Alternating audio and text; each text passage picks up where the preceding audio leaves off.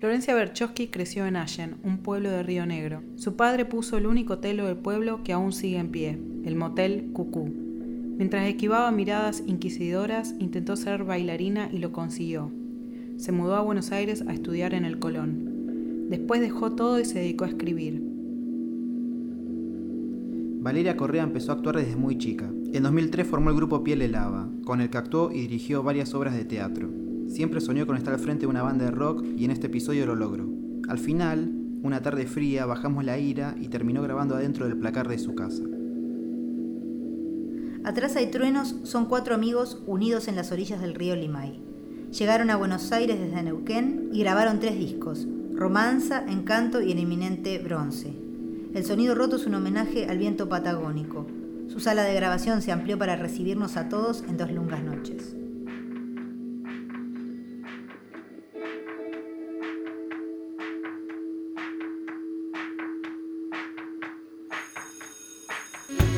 Sonó el timbre para volver al aula y todos salieron corriendo menos Diego y yo.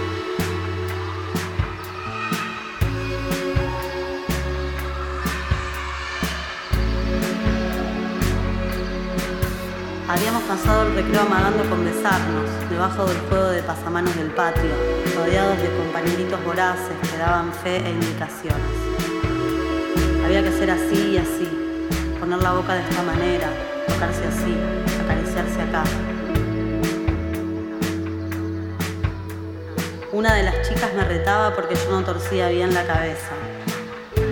Me torturaban las voces y las risas de esos chicos con los que me mostraba poderosa, aunque en realidad era su esclava. Parte del trabajo de líder es complacer a los otros. Qué condena.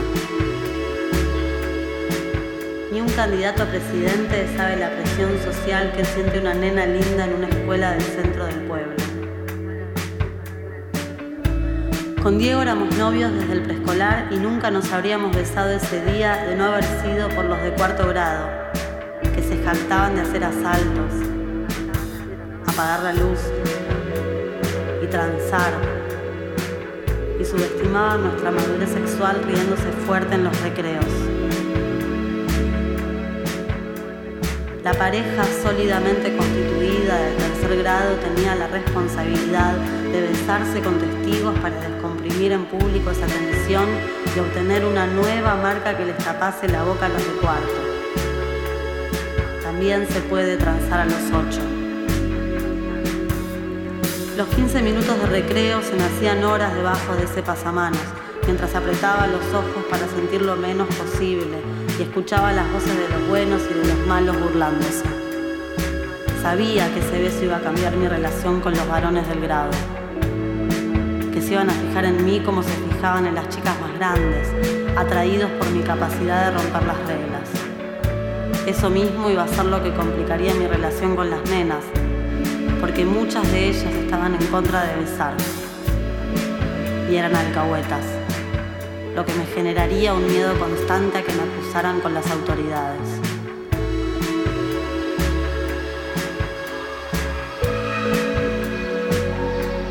Todo esto me pasaba mientras me chocaban los labios blanditos y fríos de Diego.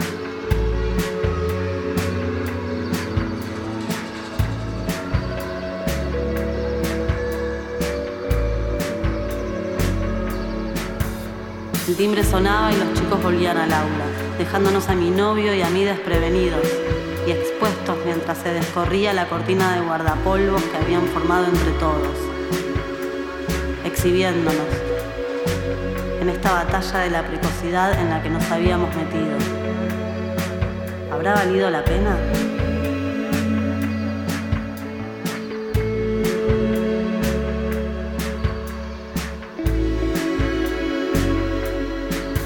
Abrí los ojos y nos miramos y ninguno de los dos pensó nada épico. Yo al menos pensé que no iba a mirarlo a los ojos nunca más, porque nada podía sentirse peor que la vergüenza que estaba experimentando al separar mi boca de la suya, delante de todos, haciendo historia.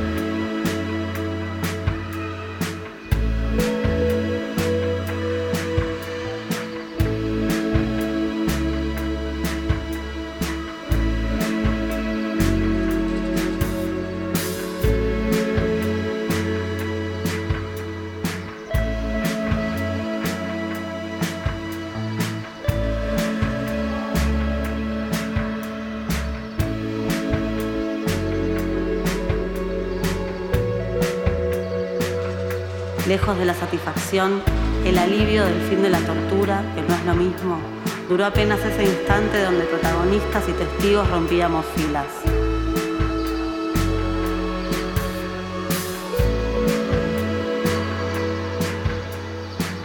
Fue un segundo antes de volver a caer de cabeza en una condena pública.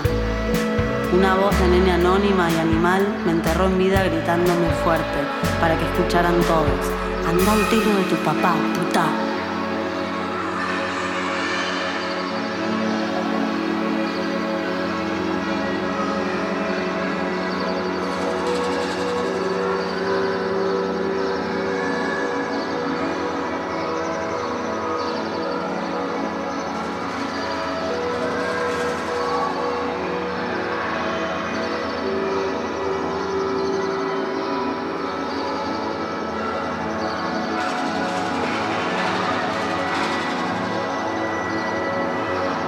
Yo iba al telo de mi papá todos los días. Él me decía, vamos al hotel a buscar un papel. O vamos al telo a buscar un papelo. Y yo me reía. Me sentaba en el asiento del acompañante en el coche y cuando llegábamos, una de las mucamas me traía una coca. Besarme con Diego delante de todos para demostrar el poder transgresor de tercer grado me convertía un poco en puta. Pero eso no tenía nada que ver con ir al telo. Nunca había relacionado esos mundos hasta que ese grito guarango me abrió los ojos de la manera más cruda e infame. Hasta ese momento no me había hecho falta ponerle palabras al negocio que nos daba de comer. Yo sabía, pero no sabía. Entendía sin verbalizar. En casa me habían enseñado que si alguien me preguntaba de qué trabajaba mi papá, yo tenía que decir comerciante y con eso alcanzaba siendo tan chico el pueblo, cualquiera que le hiciese esa pregunta a una criatura cuyo padre es el dueño del único telo, se ganaba el rótulo de guacho. Niños exentos, problemas resueltos.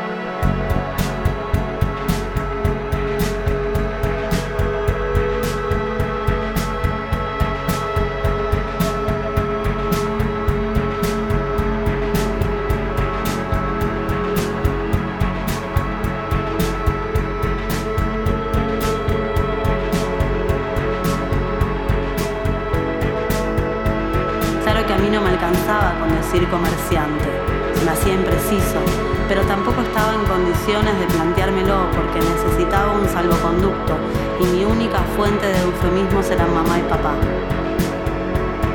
Por eso dije comerciante durante mucho tiempo, hasta que mi papá asumió como secretario de Obras Públicas de la municipalidad. Un puesto político que me aseguró cuatro años de una mejor respuesta para esa pregunta. Funcionario, decía. Ay, qué bien se sentía. Incluso me permití ser ambiguo algunas veces y decir primero, mi papá trabaja en la municipalidad, para después corregir a mi interlocutor, no, no es empleado municipal, es funcionario. Debo haber sido una nena pedante. En la escuela tenían la costumbre de llevar a los chicos de un grado a visitar los trabajos de algunos papás. Habíamos ido a la panadería del padre de Marcos, al consultorio del padre de Esteban, a la tienda de la madre de Cecilia y a varias chacras de las familias de otros compañeritos. Eran excursiones con recorridas por las instalaciones y eventualmente participábamos de algunos procesos aptos para niños como amasar, regar, hacer monios para regalos, remover la tierra, juntar huevos sabía que nunca íbamos a ir al motel de mi papá. Ni me molestaba en levantar la mano cuando la maestra preguntaba por nuestro próximo destino. Pero como yo sí iba, no entendía que esa restricción era para los niños.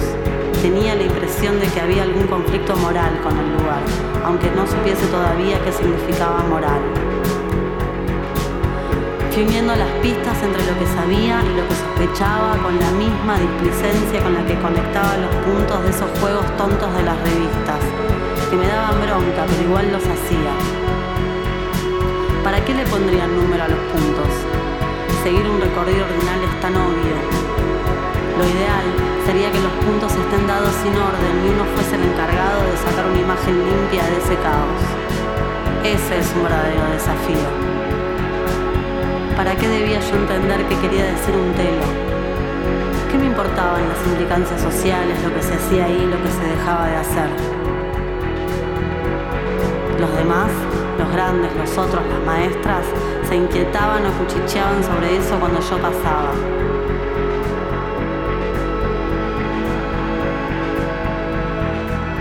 Hablaban de mi papá pero no de mí.